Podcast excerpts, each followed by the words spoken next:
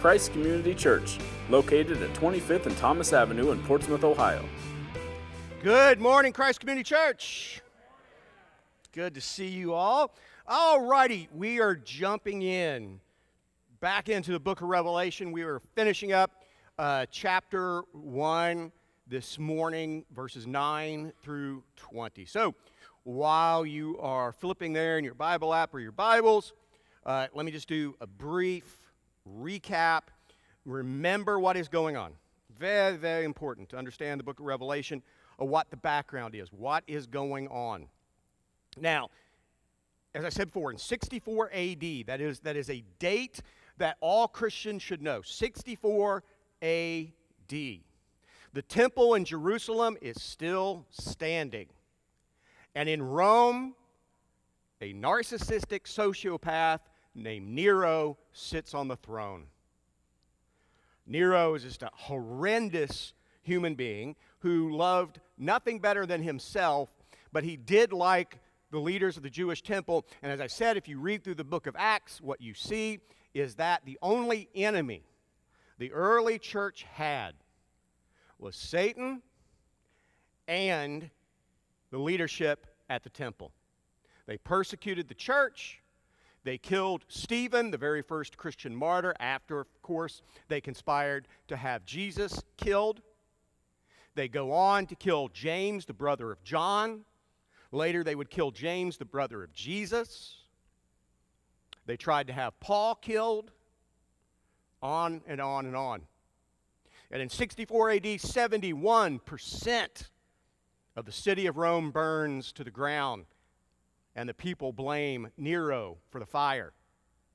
So Nero needs a scapegoat, and his buddies at the temple go, We got one. Those Christians. And so it was open season on the church. And the Apostle John has been exiled by the Roman governor in Ephesus. He's been kicked out of town and sent to the small island of Patmos. And there he receives a vision from Jesus. And it is this vision that makes up the book of Revelation. Verse 9, that's where we're starting. I'll be reading um, from my own translation, but you can follow along. I, John, your brother and fellow partner in the trouble and in the kingdom and in the endurance in Jesus. I was on the island, which is called Patmos, because of the Word of God and the testimony of Jesus. Okay, so a couple things to note right off the bat. John says, I, will, I am your fellow partner, your brother and your fellow partner in this trouble, in this tribulation, in this affliction, which means when the Bible talks about great tribulation, it's not talking about thousands of years later, it's talking about right then. He says, I am your brother and partner in this tribulation. It's going on. Nero is hunting Christians as he is receiving this vision. They are being burned alive. They are being skinned alive. They're being burned in oil. They're being fed to the animals. And he says, I am your partner in this, in the kingdom, and in the endurance in Jesus. This word endurance, this is something John does a lot. Hupomeno is the Greek word for endurance. It means, uh, the Greek scholar Bill Mounce says, it means standing firm, no matter what. He uses that term endurance, guess how many times in Revelation? Seven. John loves seven in the book of Revelation. So he's been kicked there. Tribulation is underway. And this is what he says in verse 10. He said, I was in the Spirit on the Lord's day, and I heard behind me a great voice as of a trumpet. Okay, now, I, I got a text message, a couple messages last week after I preached and people reading through the book of Revelation, and they were asking, what does this mean that John was in the Spirit? Is that a Pentecostal thing? I said, no, it's not a Pentecostal thing. Uh, uh Pentecostal church wasn't even invented for another 1700 years. That's, that, that's not what's going on here. Being in the Spirit was an Old Testament term. If you read through Ezekiel and Daniel and so forth, the prophets talk about being taken up in the Spirit to be given their commission from God to speak for God. That's what's going on. So he said, I was in the Spirit on the Lord's day, and I heard behind me a voice of a great trumpet. Now, that does not mean that the angels or God was playing jazz. That's not what's going on. This also is an Old Testament reference. If you go back and you read Exodus 19, before you remember that the Israelites are out in the wilderness, and the, and the, and the presence of God descends onto Mount Sinai. Guess what the people of Israel hear before the presence of God descends on Mount Sinai? The sound of a trumpet.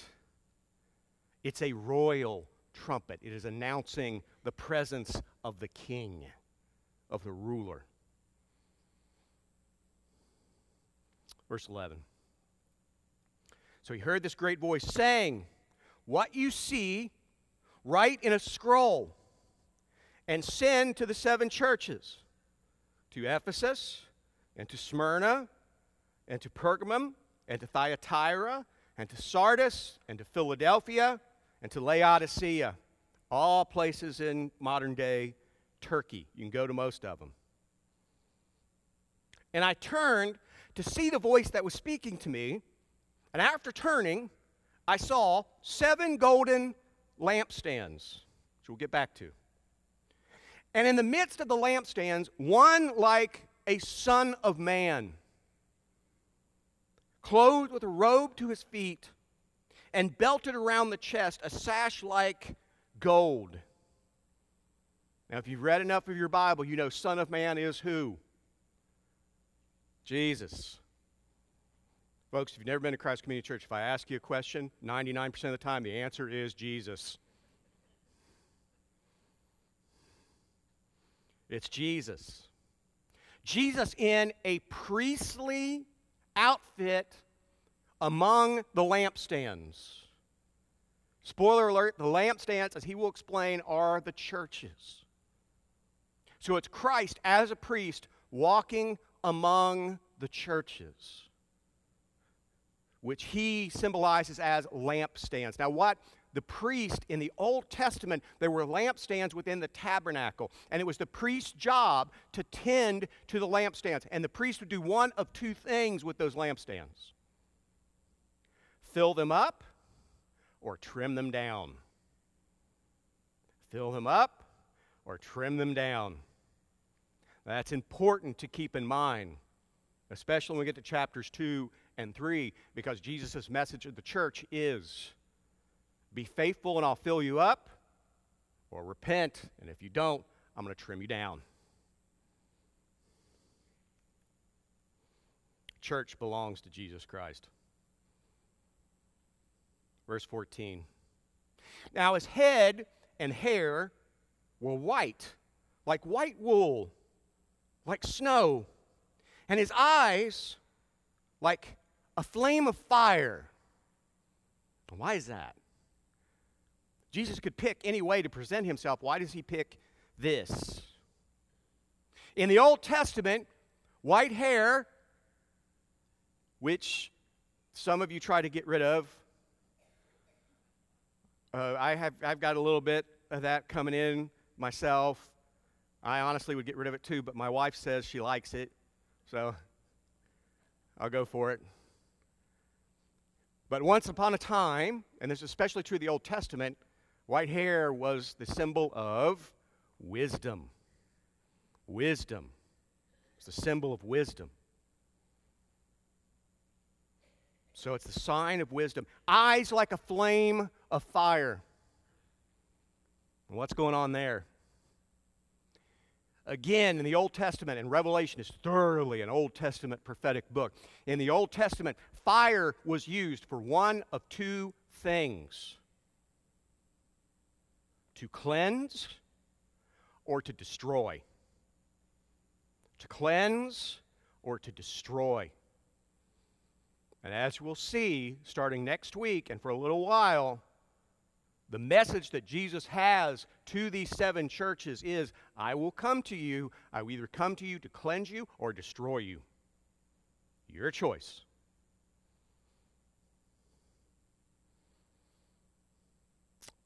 And his feet were like, I know most of your translations say burnished bronze.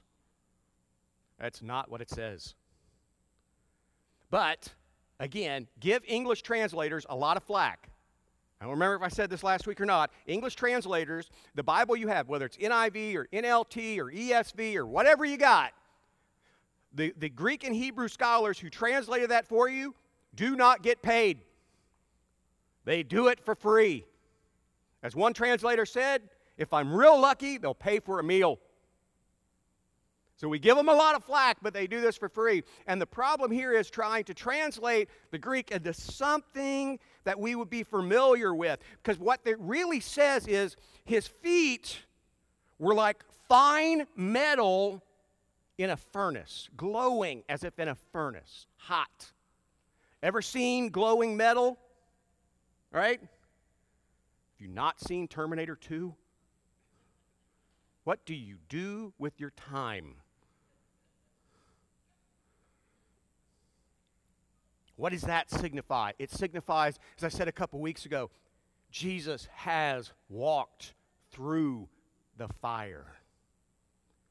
The fire of abandonment and torture and crucifixion and death, and emerged the other side. So his feet were like fine metal, as if burning or burning in a furnace. And his voice was like the roar of many waters. That's also an Old Testament image from Ezekiel. And he held in his right hand, the right hand in ancient times was the hand of power, right hand, seven stars. And out of his mouth, a double edged sword, sharp. And his face was like the sun shining in its power. All right, what's the deal with the seven stars we'll get to here in a minute? But what's the deal with the sword coming out of his mouth? That's another Old Testament image, but it's also in the New Testament. In Hebrews 4:12, Hebrews 4:12 reads, "For the word of God is living and active, sharper than any double-edged sword, piercing even to the point of dividing soul from spirit, joint from marrow. It is able to judge the desires and thoughts of the heart. What is Jesus telling the churches then and telling the church now? Trust Jesus' words. When you're looking for wisdom or you're looking to bring someone to Christ, trust his words. The words of Jesus Christ pierce the soul.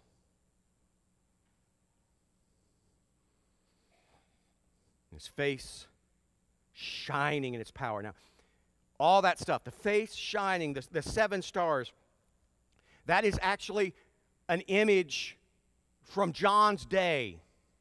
The emperors in Rome, which the time he's writing this, they're on their sixth emperor.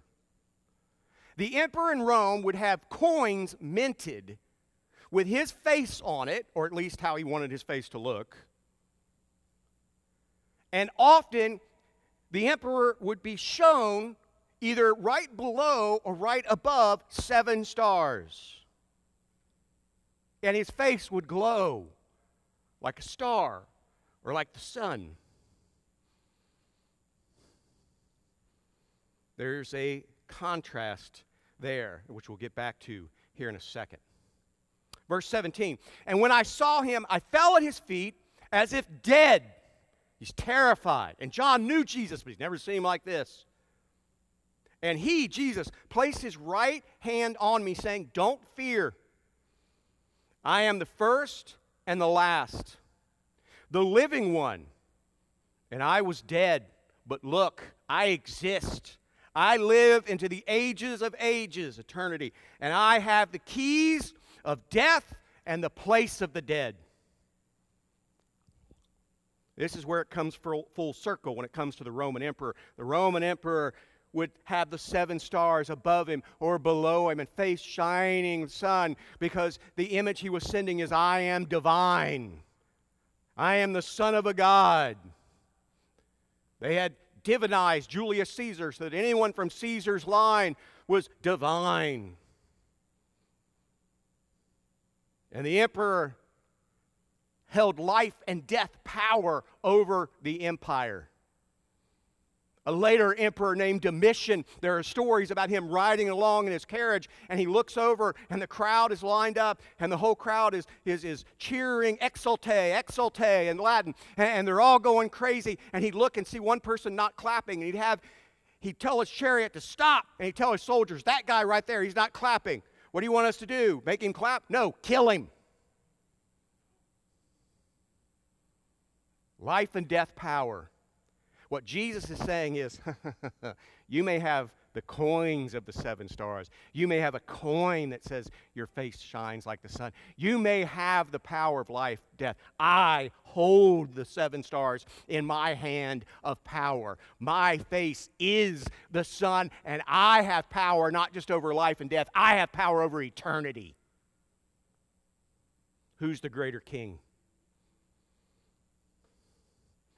Therefore, he says, write what you see and the things that are about to happen after these things.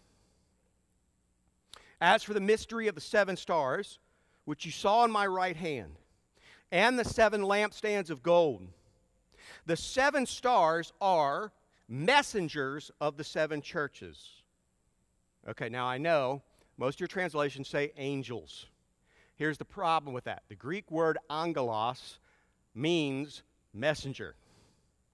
It means messenger. In the Gospel of Mark, they refer to John the Baptist as an angelos, messenger. But it can also mean heavenly being. But most scholars believe that it should be messenger because what Jesus is doing is he's sending this letter to the churches, but also to the pastor elder of that church, the messengers. Doesn't make any sense for Jesus to dictate a letter to his own angels. Right? The messengers of the seven churches and the seven lampstands are the seven churches. It's the Word of God. These churches are Jesus Christ's. So, the ruler of kings walks among the churches. If we are faithful, if we have been repentant, if the word is truly preached here at Christ Community Church, Jesus is here, walking among the church. Who is this king? A king dictates what and how those who serve him will serve him. He can dictate that you will suffer by sending soldiers into battle. I know it's not popular because Revelation talks about suffering so many times that it can get depressing. And we'll come back to that because you do, as part of my job as, as one of your pastors, is to prepare you to suffer because live long enough and you will. You will. Your children will disappoint you. Your spouse will hurt you. Your body at some point will turn on you you will suffer. Part of the message of the book of Revelation is suffer well for the Lord. But it's not all the Bible has to say. I got it was funny. I was sitting on the couch last Sunday trying to take a nap. And I got a text message. Got a couple text messages. And people were asking, "Okay, okay, so you're telling me that the book of Revelation has nothing to say about the future. It's all a story of way back then. And it's all about how the church has to prepare to be thrown in jail and tortured and die. And I said, yes and no. Yes, it's primarily about what happened then. It does talk about the future, but primarily does not talk about the future until chapters 20 through 22. We'll get there. We'll get there. But the Bible itself does not teach that the church will only suffer. It's not all that the Bible teaches. Our King, our King who walks among his churches, also can command the church to be victorious. Now, I hesitate to use that kind of language because it's been so co opted by the false teachers on TV and YouTube and the radio that anytime they talk about Christian victory, what they mean by that is something the Bible does not teach. That God wants you to be wealthy. Really? I wish that were true. That'd be awesome. God wants you to be healthy. Wish that were true too. God never wants you to be sick. Well, as you know, if you've been coming here for any time, there was a two month period where my wife brought home every bug known to man. Every time I was recovering from one thing, she was like, try this out. I'd get sick again. I got so sick. I, I, I, honestly, I went to urgent care one time. They were giving me steroids and all kinds of stuff. And, then, they, you know, you go through all the tests and all kinds of stuff. And I, I honestly, it would not have surprised me if they came back and said, Mr. Rawlings? Yes, doctor? You're the first person we've ever seen have rickets. rickets. Uh huh. And maybe Ebola. Because it's just everything. That's not what God promises. But God does promise that there will be a time of gospel victory. And if you don't know what the gospel of Jesus Christ is, a couple things. One, we just ordered this week. We got new uh, booklets out there, new pamphlets uh, by a buddy of mine, Greg Gilbert, who's a he's a Southern Baptist, but no one's perfect. Um, and Greg has written um, these little things are based on his books. Uh, what is the gospel? Who is Jesus? Why trust the Bible? You can take these, there are about 100 of each. You can take one, look it over, share it with people, whatever you want to do. We want to help you spread the gospel. Um, and, and, and, we want to spread the we want to spread the gospel for Jesus Christ, not for Christ Community Church alone. That's just not the point. We want this church to grow, of course, but, but, we want all biblical churches to grow.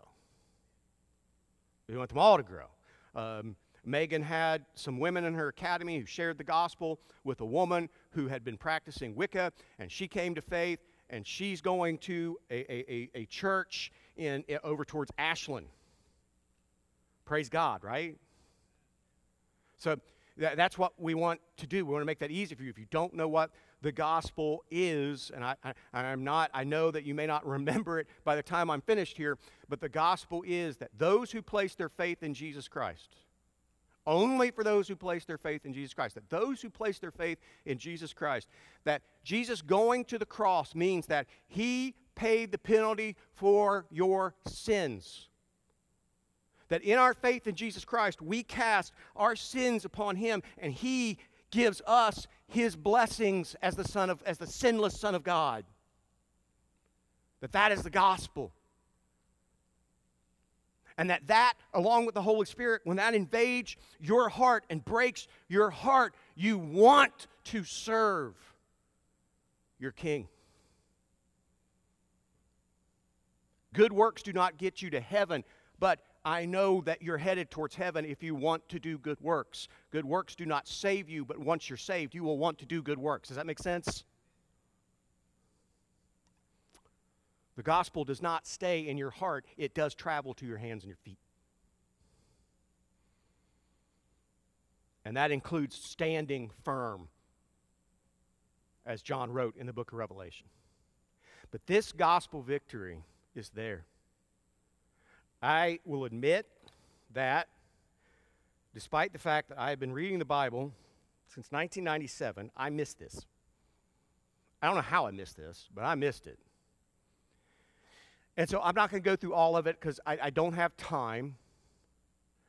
Um, I, am to trying to get us out on time, but here's the deal. I'm going to skip ahead. You can read some of the verses I've got in there, but I'm going to skip ahead to 1 Corinthians 15 because before we go any further, I do want to touch on what Paul says about the second coming and before. And before. In 1 Corinthians 15 20. and Paul, and I just, I have not spent as much time in my ministry studying 1st and 2nd Corinthians even though 2 Corinthians 5.21 is my favorite Bible verse, I just haven't spent that much time in it because I, I, I, you know, in Corinthians, what Paul is addressing is a church that's suing each other and, and a church that's sleeping with each other and, and a church that's getting drunk at communion. How do you do that? I mean, I, I haven't spent that much time in 1st, 2nd Corinthians. I've yet, yet to have a church where people are sleeping with each other, suing each other, and getting plowed before communion. Yet. I did have once when I was doing, uh, re- uh, when I was doing Revolution downtown. I, I kid you not, I was getting up to preach, and back then the way I did things at Revolution was I would preach first, and you know I'd come up, I'd pray, I'd preach, pray again, and then the worship band would come on. Because my own theology, if I had my own druthers, um, I, I, would rather preach to worship rather than worship to preach. That's my own druthers, but I know what it's like to change things at a church.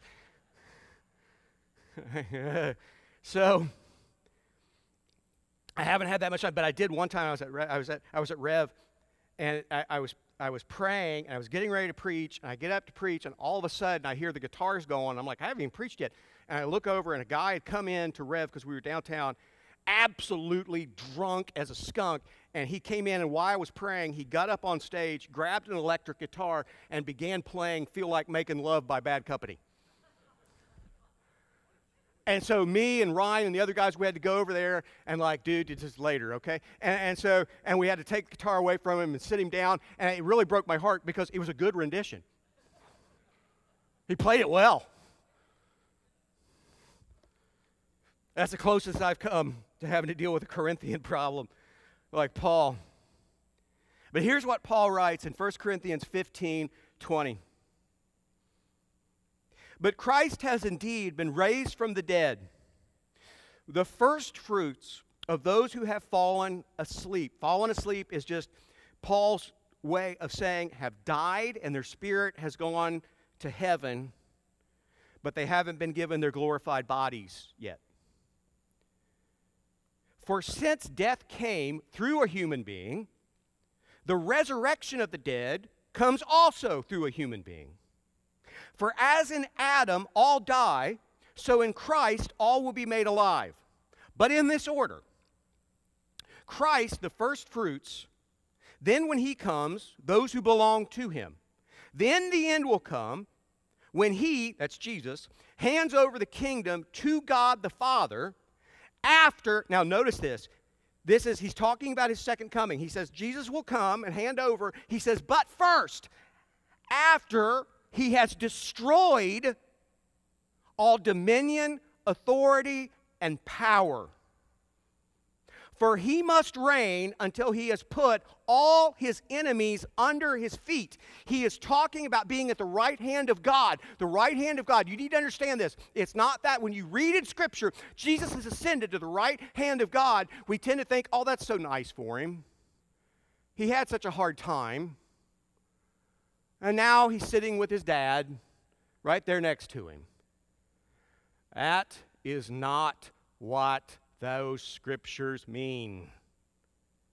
To be at the right hand of God means to have power. He is ruling. That is a place of a prince, the place of somebody who has authority and power now.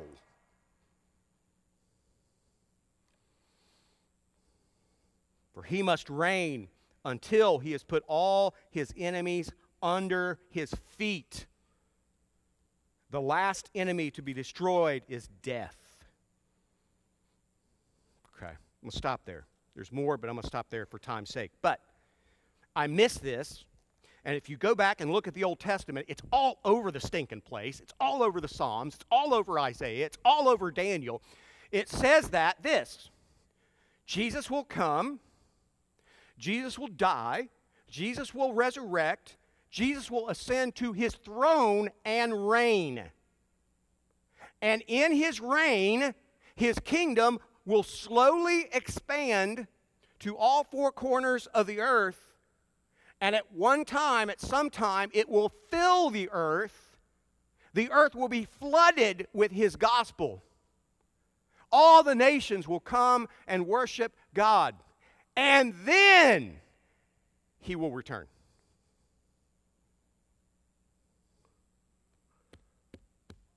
Huh. We have work to do. Well said. It's exactly right. Isn't that interesting? And I missed this despite the fact that when I started to study it, going all the way back, early church leaders like Augustine saw it, Athanasius saw it, Eusebius saw it, the Puritans saw it. The Puritans almost made a saying out of. The closest thing you get to a bumper sticker in the 17th century England was, He'll crush all his enemies under his feet.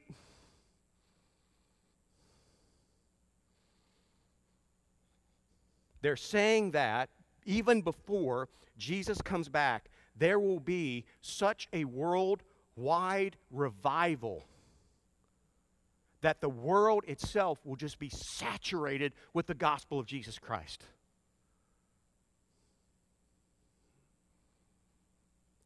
Isn't that good news? I know what you're thinking. I know what you're thinking. It's not my first day on the job. Been doing this for 25 years this year. You're thinking, oh, Matt, so naive. Don't you watch the news? The world is being propelled down the pooper. Okay. Couple things. Whoops. Here's the deal with the news. When I was a kid, growing up in the 80s, the news was a half hour. Today, the news is 24 7. It turns out all we need is a half hour. Because if you keep the news on, they repeat the same stinking stories over and over and over again. Right? Other thing. Before I became a Christian, before I came to Christ, I worked in politics. As some of you know, I worked on Capitol Hill, and I got to know people uh, in media. And here's the term I learned I was, I was set up on a blind date with this girl who worked for Larry King. Remember Larry King?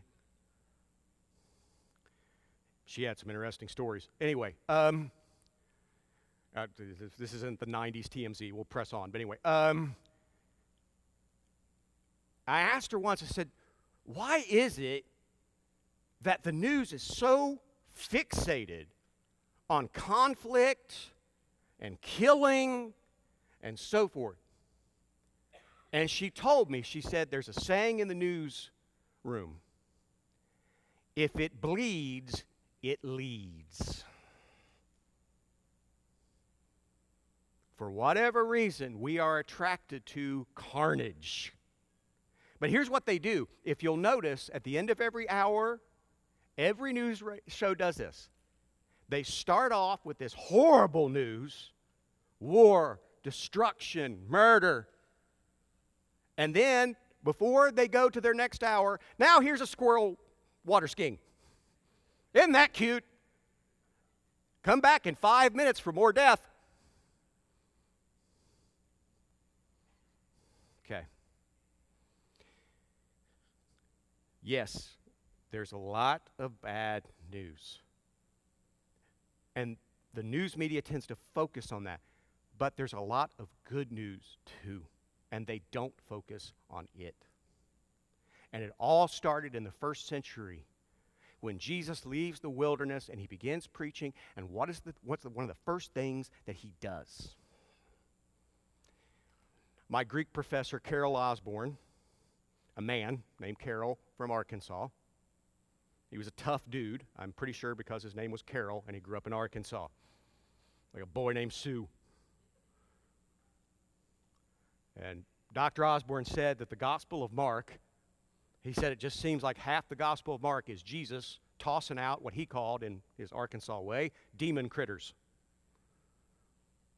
Jesus shows up, and people are demon possessed, and he's like, go, go, go, go, go, go. And there's something if you don't, if you if you read past it too quickly, what do you see? Not only does he toss out the demons, the demons are terrified of him. Terrified of him. Jim Hamilton, who's a professor of biblical theology at Southern Seminary. I'm quoting a lot of Southern Baptists today. Next time I see Al Mohler, he owes me. He put it this way He said, Here's how you know the kingdom of God has already been inaugurated, established, and is growing. He said, Jesus came casting out demons he reveals that he has entered the home of the strong man, Satan, bound him, weighed him, found him wanting, and is now, and is now plundering his possessions.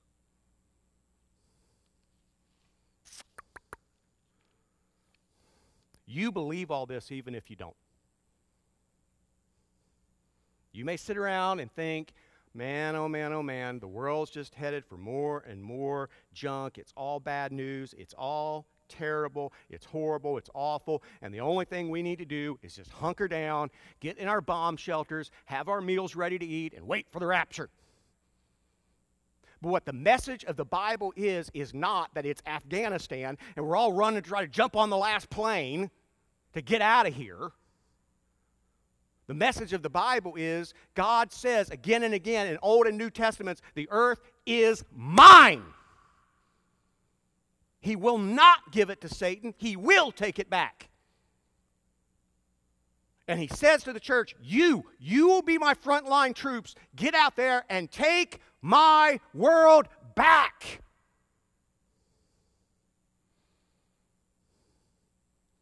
And you believe this because how many times have you read it? How many times as a kid were you taught it? it? Once upon a time, we used to sing this at the end of every service at Christ Community Church, the Lord's Prayer. Were you taught the Lord's Prayer? Jesus is teaching his disciples how to pray. What does he say?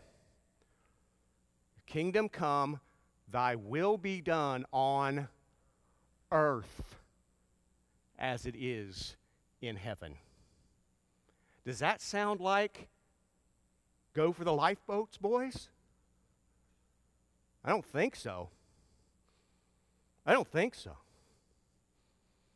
It's what Christ told us to pray for that his kingdom will expand here, now, grow.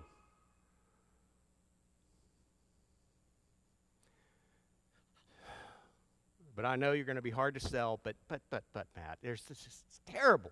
Ukraine and Israel, and, and and look what's going on in the big cities and crime, and I, I know.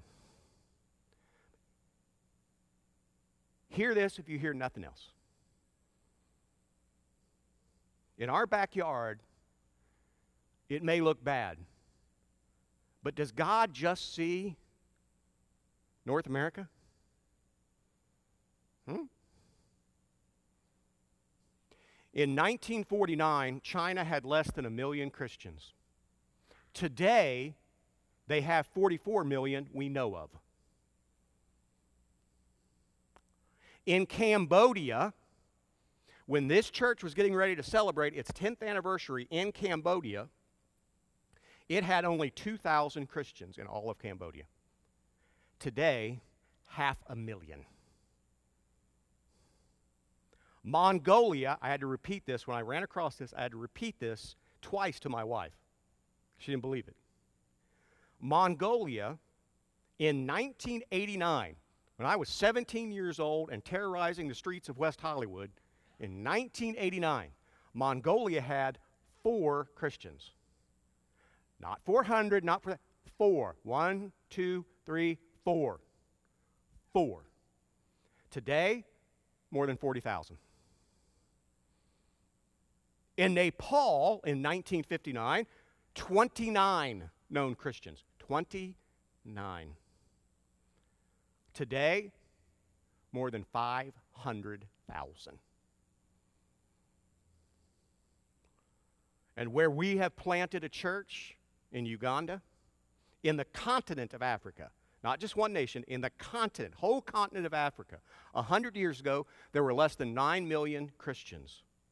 Today, 700 million.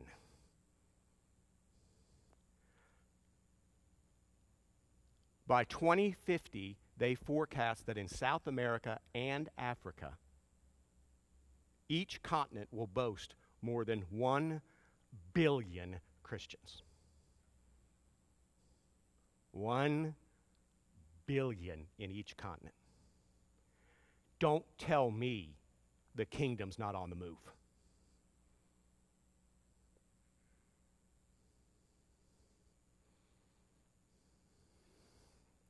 Here's the problem. For, for whatever reason, in our churches here in America, we have been plagued by what, what one commentator I read called, he said, the problem with the church in America is not premillennialism or postmillennialism or amillennialism. The problem with the church in America is pessimillennialism. He said, for the last hundred years, we have preached defeat, and surprise, we got it.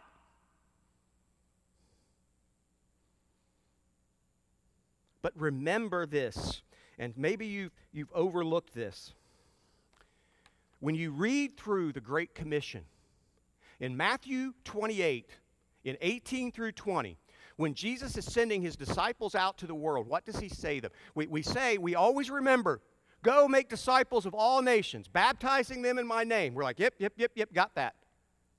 We forget, he said also, teach them to obey all my commandments.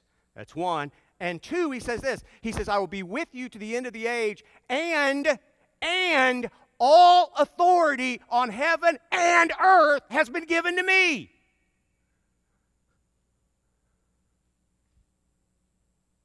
I thought Satan was the prince of this world. Not anymore! His days are numbered. When you go out and you take something like these and you learn them and, and you share them with, with your friends or your coworkers or your family. Don't worry about what you're going to say or all the other kind of stuff or the j- objections you're going to get or whatever.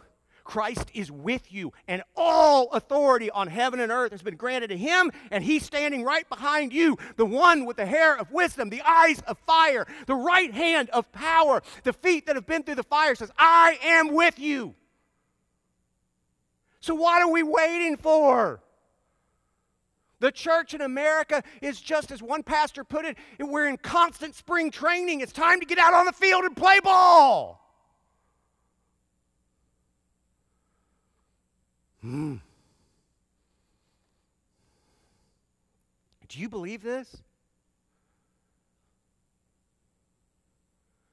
Do you believe that Christ is reigning?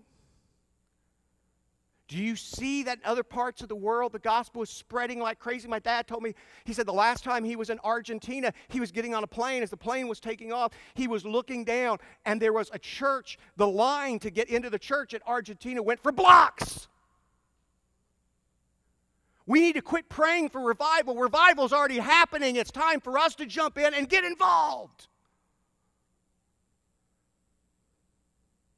It's time for us to serve our King, whether in suffering or in victory. Amen? He died for us. It's time to live for Him. This life we have, if we're lucky to get 80 years, the simple fact is life is so short. It's the shortest part of eternity. And now is the only time we have to go and expand our King's kingdom by spreading his gospel. May revival come here. Here. I know, I'll wrap up this way. I know that we're in a political season. I get it. I worked in politics. I already see all the signs everywhere. I already hear the people, they've already knocked on my doors promising to fix everything. If elected,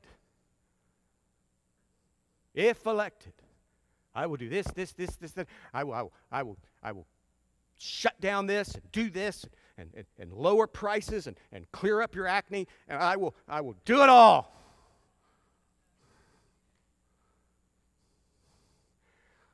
My friends, as important as all that stuff is, and I understand that our leadership can make things better or worse, but the simple fact is what Scioto County needs, what Northern Kentucky needs, is not different politicians, it needs Jesus Christ.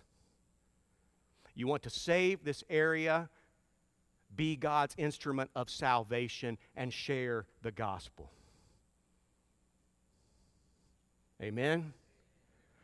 I'm out of time and I'm tired. Let's pray and get out of here. Heavenly Father, may you be praised, may you be honored. If anything I have said today dishonors you, may it fall on deaf ears.